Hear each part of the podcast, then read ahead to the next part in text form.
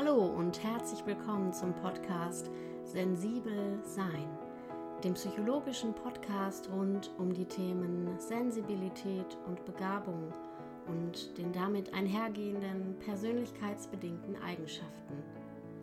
Mein Name ist Britta Sperling, ich bin Psychologin und Musiktherapeutin und freue mich, dass du heute dabei bist.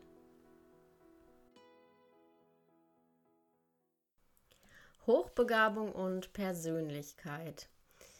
Vorab muss ich euch ein wenig desillusionieren. Die wissenschaftlichen Antworten, aber auch natürlich die ganzen Alltagsmeinungen oder Vorstellungen, die zu diesem Thema existieren, die gehen tatsächlich weit auseinander. Es gibt eine große Kontroverse in diesem Bereich.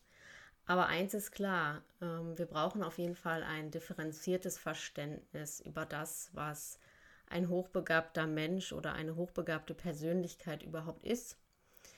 Denn in der Klinik äh, oder in der klinischen Praxis ist es nicht selten, dass ähm, ja sogenannte Störungen diagnostiziert werden. Und wenn da der Aspekt der Hochbegabung oder dieser besonderen Veranlagung nicht mit berücksichtigt wird, in, ja, im Ausdruck, aber auch in der Entstehungsgeschichte, dann kann das schon teilweise verheerende Folgen haben.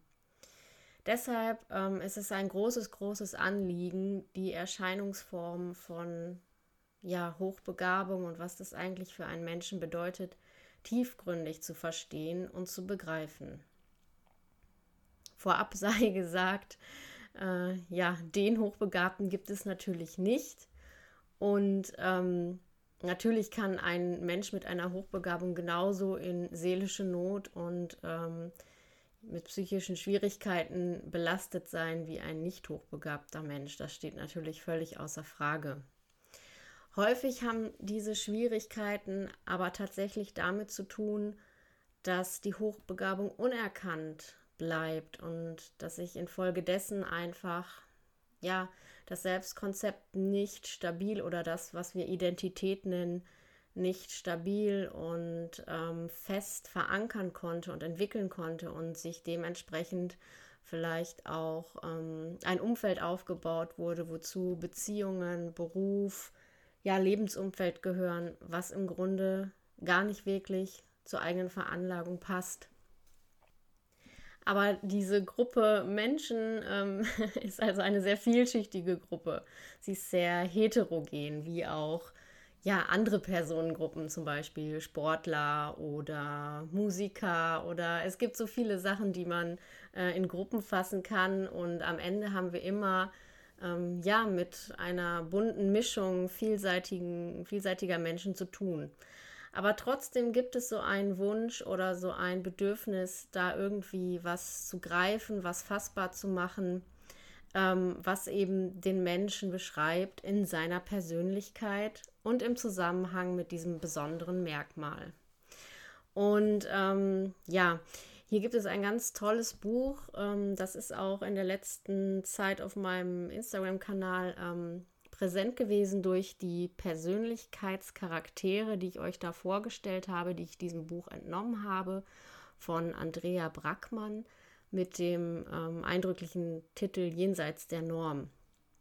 Brackmann ähm, beschreibt in ihren Ausführungen einfach viele, viele Persönlichkeitsaspekte, die sich eben ja über dieses intellektuelle ähm, Verständnis, was wir der hochbegabten Persönlichkeit entgegenbringen, hinausgeht. Und dabei hat sie so charakteristische Typen äh, beschrieben, die man im Alltag nicht unbedingt sofort mit der Vorstellung in Verbindung bringen würde, dass äh, es sich hier um einen hochbegabten Menschen handelt. Aber du kannst da gerne nochmal nachschauen. Wie gesagt, auf meinem Instagram-Profil sind diese Charaktere vorgestellt.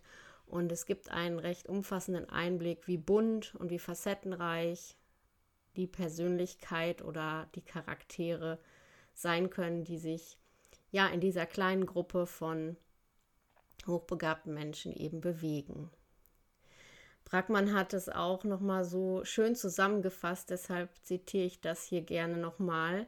Es geht eben, eben immer auch um die Besonderheiten des emotionalen Erlebens, ähm, auch zum Beispiel bei der Sinneswahrnehmung und den sozialen Beziehungen und der Alltagsbewältigung. Also das ist das Wichtigste, dass wir uns lösen von dieser rein intellektualisierten Vorstellung, was Hochbegabung ist. Und sie schreibt aus ihrer langjährigen Berufserfahrung, sie hat wirklich mit sehr, sehr vielen Menschen zu tun gehabt aus dem Bereich. Erfahrungsberichte betroffener Eltern und erwachsener Hochbegabter zeigen, dass die überwiegende Mehrzahl der Hochbegabten nicht nur auf geistiger Ebene hoch ansprechbar, sondern auch auf emotionaler Ebene hoch empfindsam ist. Das heißt, es geht immer um das komplexe Zusammenspiel von Innenleben, Denken und dem gesamten Erleben. Und dann darf man ja nicht vergessen, dass sehr, sehr viele Erwachsene gar nichts von ihrer Hochbegabung wissen.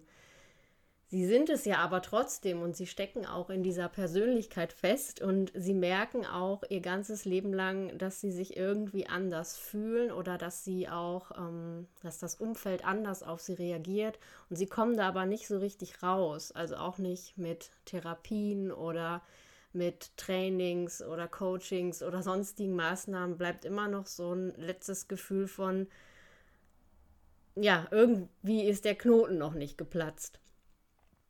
Und das hängt vielfach mit der Unwissenheit eben über diese ähm, Veranlagung oder diese besondere Ausstattung, nenne ich es mal, zusammen. In der Psychologie müssen wir uns generell immer dieses Zusammenspiel vor Augen führen von dem, was wir mitbringen, also der Anlage genetischer Natur. Äh, das Fachwort ist die Disposition und dem, was dann an Umweltfaktoren, ähm, wie zum Beispiel ja die Familie, in die wir reingeboren werden, die sozialen Umstände eben und auch den Persönlichkeitsfaktoren, die dann auch mit reinspielen.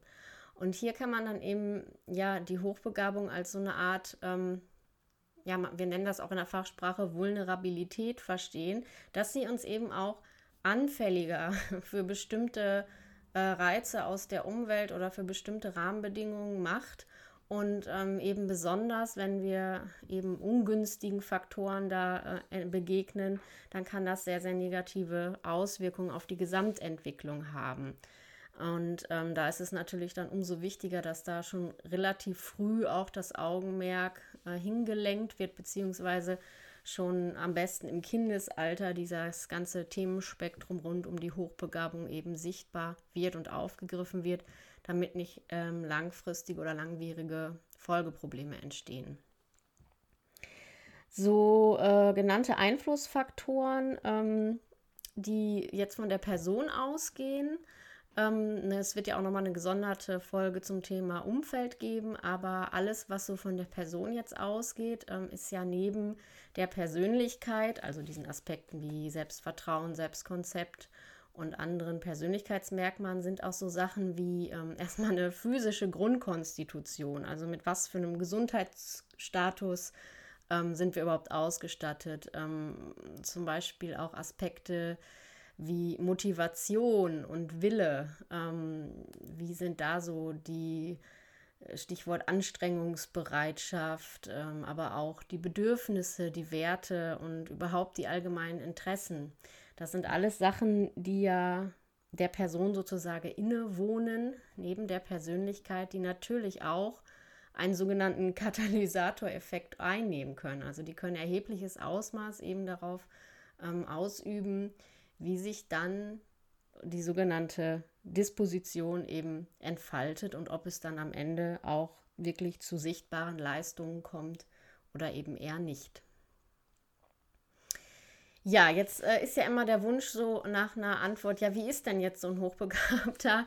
Ähm, es gibt halt äh, auch hier, wie bei dem Thema Hochsensibilität, sogenannte Merkmalslisten wo ähm, eben Experten oder Menschen, die sehr viel Kontakt oder sehr viel Erfahrung auch schon haben, ähm, einfach mal aufgeschrieben haben, durch was für Aspekte solche Kinder, aber auch Erwachsenen auffallen können.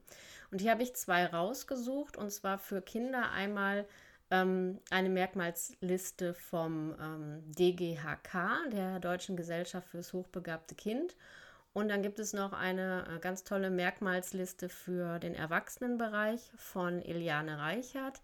Die hat ähm, diese auch auf ihrer Webseite veröffentlicht und in ihrem kürzlich erschienenen Buch Hochbegabt. Ähm, dort finden sich diese Punkte auch wieder. Und ich stelle euch die jetzt mal ein bisschen vor. Also, mm, ihr könnt, genau, ihr könnt aufmerksam zuhören und äh, mal so ein bisschen überprüfen, ob da was anspringt, ob ihr was wiedererkennt und ähm, ja, ob euch jemand in den Kopf kommt, den ihr da so äh, in eurem in eurer Vorstellung sofort seht. Ein hochbegabtes Kind hat eigentlich schon sehr, sehr früh ein starkes Interesse an seiner Umgebung. Es ist sehr wach und aufmerksam und die allermeisten fangen auch sehr, sehr früh an zu sprechen und die haben sowas wie eine Babysprache nie. Also die bilden sehr schnell auch ganze Sätze und haben einen sehr, sehr großen Wortschatz. Sagen oft auch Dinge erst, wenn sie sie richtig aussprechen können und können das zum Beispiel auch gar nicht haben, wenn dann gelacht wird, weil sie irgendwas falsch aussprechen oder so. Also ähm, da ist erkennbar auch schon so ein ganz frühes Bedürfnis, die Dinge eben richtig und korrekt machen zu wollen.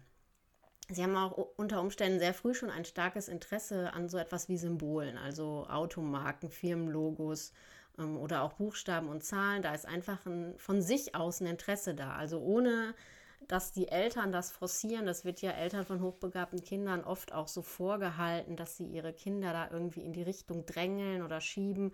Aber die Kinder fordern das eben wirklich ganz von alleine ein und fangen von selber an, sich damit zu beschäftigen. Ähm, die Kinder, die löchern ihre äh, Eltern mit Fragen und die sind meistens in so aufbauender Art. Ne? Also immer tiefer, immer tiefer. Wie ist das ja und warum und wie und weshalb? Und ähm, ja, da kommen auch durchaus Themen ins Spiel, wo man erstmal so meinen könnte, die sind doch jetzt noch gar nicht dran vom Alter. Also es ist nicht ungewöhnlich, dass man dann mit der vierjährigen Tochter auch schon mal ja über ähm, Thema Tod und Sterben spricht, dass da ganz gezielt und explizite Fragen gestellt werden. Also sie wollen einfach sehr, sehr tiefgründige Zusammenhänge verstehen und lassen da auch nicht locker. Ähm, und die haben einfach Spaß am Lernen, ne? auch ähm, an unterschiedlichen Themen. Also die saugen das quasi förmlich auf und müssen da auch nicht gedrängt werden, sondern das kommt so wirklich von innen heraus. Auffällig ist auch ein, ähm, ja, ein starker Gerechtigkeitssinn. Das beobachtet man bei vielen auch schon im Kindergartenalter, dass da bestimmte, äh, dass sie da so eine Rolle einnehmen ähm, aber auch durchaus Entscheidungen von sogenannten Autoritäten hinterfragen. Also es muss eigentlich alles immer Sinn machen. Und wenn Sie einen Sinn nicht verstehen, jetzt zum Beispiel von einer Anweisung oder einer Regel, ähm, dann sind Sie irgendwie auch gar nicht bereit, sich dem zu unterwerfen. Ähm, wenn sie den Sinn aber haben, dann kann es durchaus auch sein, dass sie da sehr genau und hundertprozentig irgendwie das dann umsetzen wollen. Und die Fragen, die auch gestellt werden, so nach sehr ursprünglichen Themen, also auch so Sinn des Lebens und äh, ja, Diskussionen über das Universum, die verblüffen Erwachsene auch einfach immer wieder, dass man dann da so steht und denkt, hä? Wo hat er das denn jetzt schon wieder mitgekriegt? Und das ist ähm, dann teilweise auch wirklich sehr ähm, ja, schön zu beobachten. Ähm, die Fantasie von hochbegabten Kindern ist sehr, sehr stark ausgeprägt. Ähm, und ja, auch generell bei intellektuellen Herausforderungen ist halt eine große Originalität ähm, auch zu erkennen und irgendwie so eine Initiative, das alles selber zu ähm, durchdringen und zu schaffen. Das Gedächtnis ist meistens auch ziemlich gut, kann sich also an viele Details auch erinnern und ja, was eben auch sehr, sehr viele Eltern berichten und was beobachtbar ist, ist eben dieses feine und sensible Gespür auch für zwischenmenschliche Beziehungen. Also da wird auch sehr viel wahrgenommen an Unterschwelligkeiten, an Stimmungen, an unausgesprochenen Bedürfnissen. Da sind diese Kinder ganz groß und ganz stark drin, das alles mitzubekommen. Also da hat man auch vielfach so dieses Gefühl, ähm, dass man von denen nichts verheimlichen oder fernhalten kann, dass sie sowieso alles mitkriegen. Und ähm, deshalb ist da eben dann auch die entsprechende Offenheit im Umgang eigentlich, äh, ja, der Königsweg. ja, bei den Erwachsenen ähm, ist es auch sehr interessant, mal zu schauen, was die eigentlich verbindenden Merkmale so sein können, ähm, wo sich zumindest die allermeisten in wiederentdecken und wiederfinden. Und wie gesagt, das ähm, hat Iliane Reichert eben schön ähm, dargestellt und ausgearbeitet. Das Gefühl des Andersseins haben wir hier auch schon oft angesprochen. Und ähm, es ist im Allgemeinen auch so, dass das Denken und Sprechen sehr, sehr schnell wirkt. Also gerade auch für Außenstehende, ähm, kommen oft nicht mit. Und man merkt auch so, so eine Art Gedankensprünge sehr oft. Also dass ein sehr assoziatives Denken stattfindet. Ne? Dann kommt man von Höcksken auf Stöcksken und hier noch hin und da noch hin. Und ähm, andersrum kann derjenige, ähm der dann eben so spricht, ähm, auch schnell das Gefühl haben, äh, so die anderen verstehen mich nicht und sich dann fragen, was, was habe ich jetzt falsch gemacht oder ähm, wieso verstehen mich andere nicht? Also da dann auch sehr äh, die Gefahr, diese, diese Selbstzweifel, dass die angetriggert werden und dass eben einfach gemerkt wird, dass da so eine Nichtpassung ist. Sie können sich oft eben auch, wie schon im Kindesalter, sehr, sehr gut ausdrücken, haben einen großen Wortschatz und drücken sich unter Umständen auch sehr gewählt aus. Und ähm, ja, insgesamt können sie einfach sehr gut abstrahieren und ziemlich gut so logische Zusammenhänge durchschauen.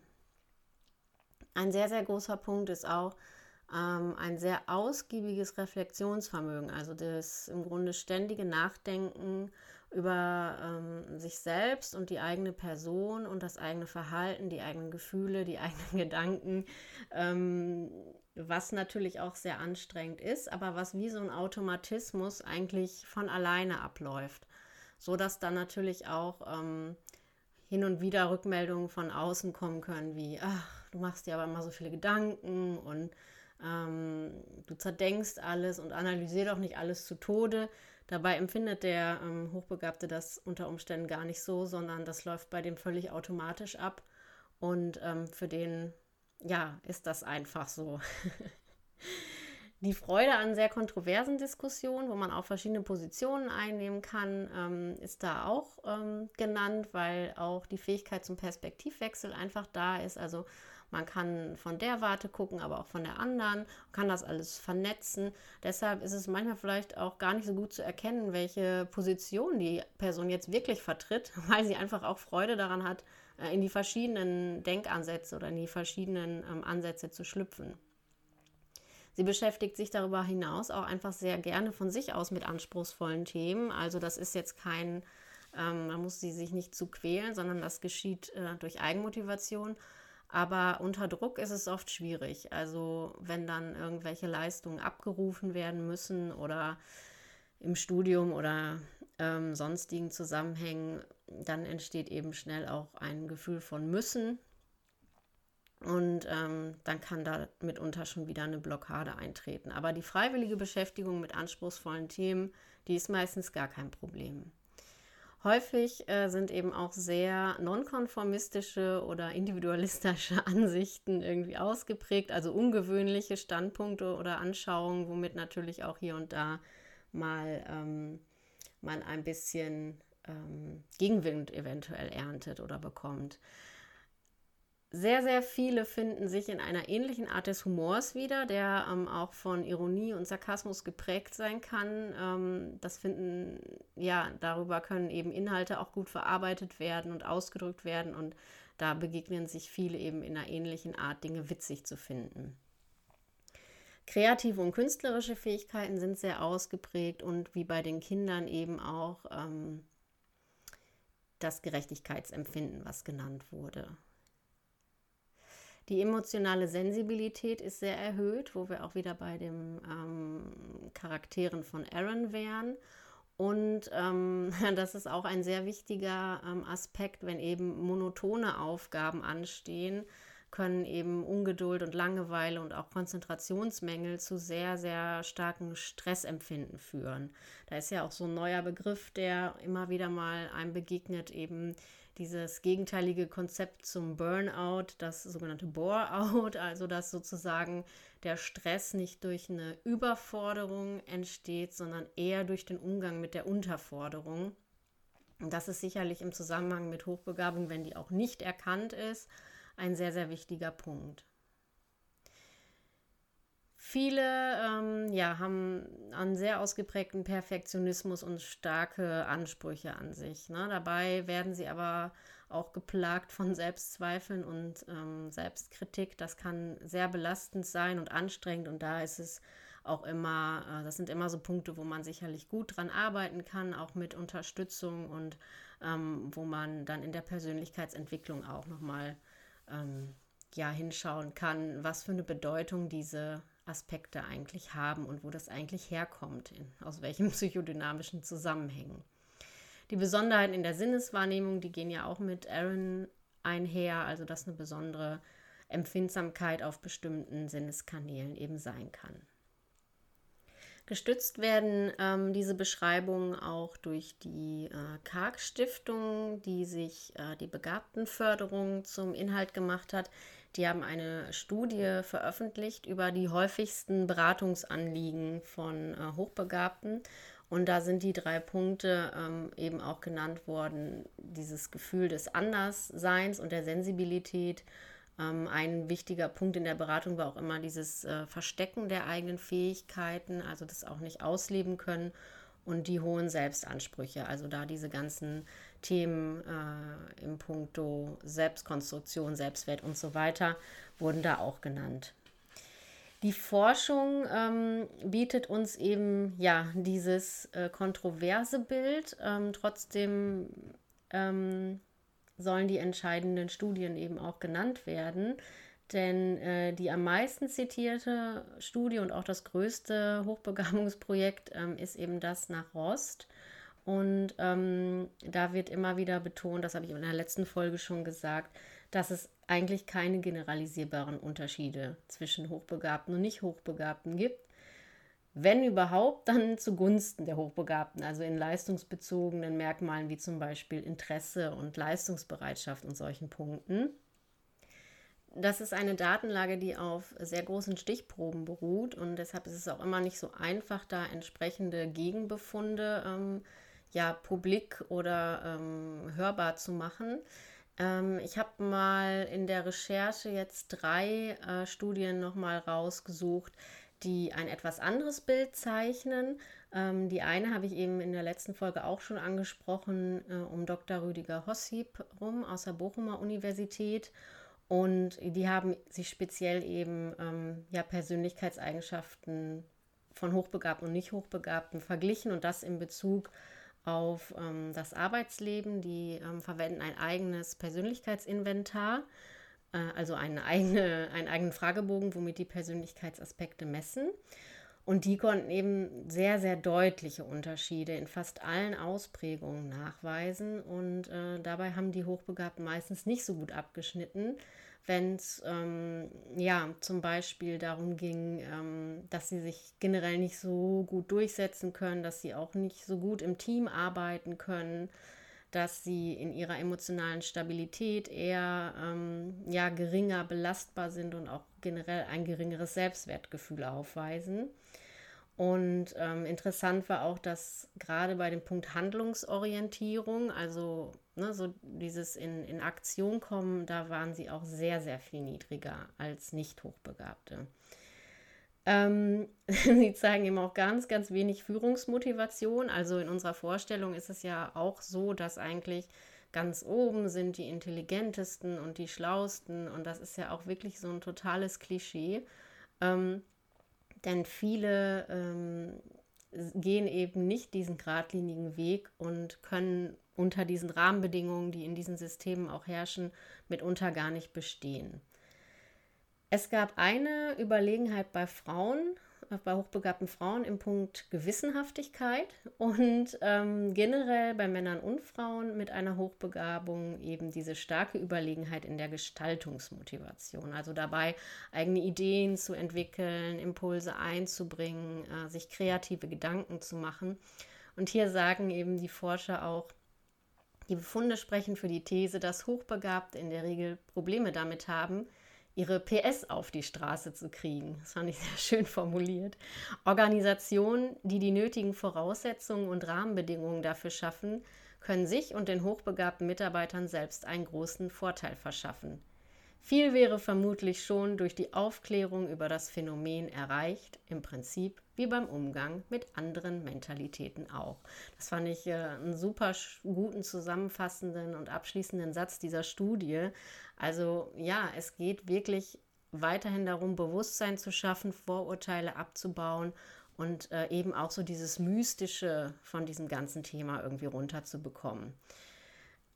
Und dieses, ja, dieses Elitäre oder diesen Elite-Gedanken, darum geht es nämlich in keinster Weise. In einer Studie, die ich noch gefunden habe, wurden die sogenannten Big Five ähm, bei Hochbegabten angeschaut. Die Big Five, das ist so ein gängiges Modell der Persönlichkeitspsychologie, wo verschiedene ähm, Untermerkmale oder Unterpunkte angeschaut werden. Und da äh, war der Punkt Offenheit für Neues, ähm, der war da ganz deutlich bei Hochbegabung eben stärker ausgeprägt.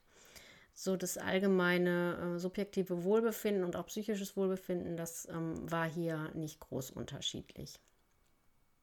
Ja, und abschließend möchte ich noch eine äh, sehr aufschlussreiche Studie nennen, die ich im American Journal of Occupational Therapy gefunden habe wo auch nochmal diese ähm, Verbundenheit oder dieser Zusammenhang mit dem Hochsensibilitätskonstrukt deutlich wird. Hier wurde also bei ähm, hochbegabten Kindern ganz deutlich nachgewiesen, dass sie sich wesentlich sensitiver gegenüber ihrer Umwelt verhalten und dass sie mit einer ja, erhöhten emotionalen Reaktion sozusagen ähm, sich in ihrem Verhalten ähm, ausdrücken. Ein Persönlichkeitsaspekt, den ich mir noch ganz gesondert anschauen möchte in der nächsten Podcast-Folge, ist der Aspekt Introvertiertheit und Extrovertiertheit. Ähm, ich wollte es erst noch hier mit reinpacken, aber ich glaube, das wird ein bisschen zu lang dann. Und deshalb verschieben wir das aufs nächste Mal. Da geht es dann also noch ein bisschen weiter mit Persönlichkeit und Hochbegabung. Und wir schauen, wie das Ganze mit Introversion und Extraversion zusammenhängt. Bis dahin, alles Gute, viel Freude, deine Britta.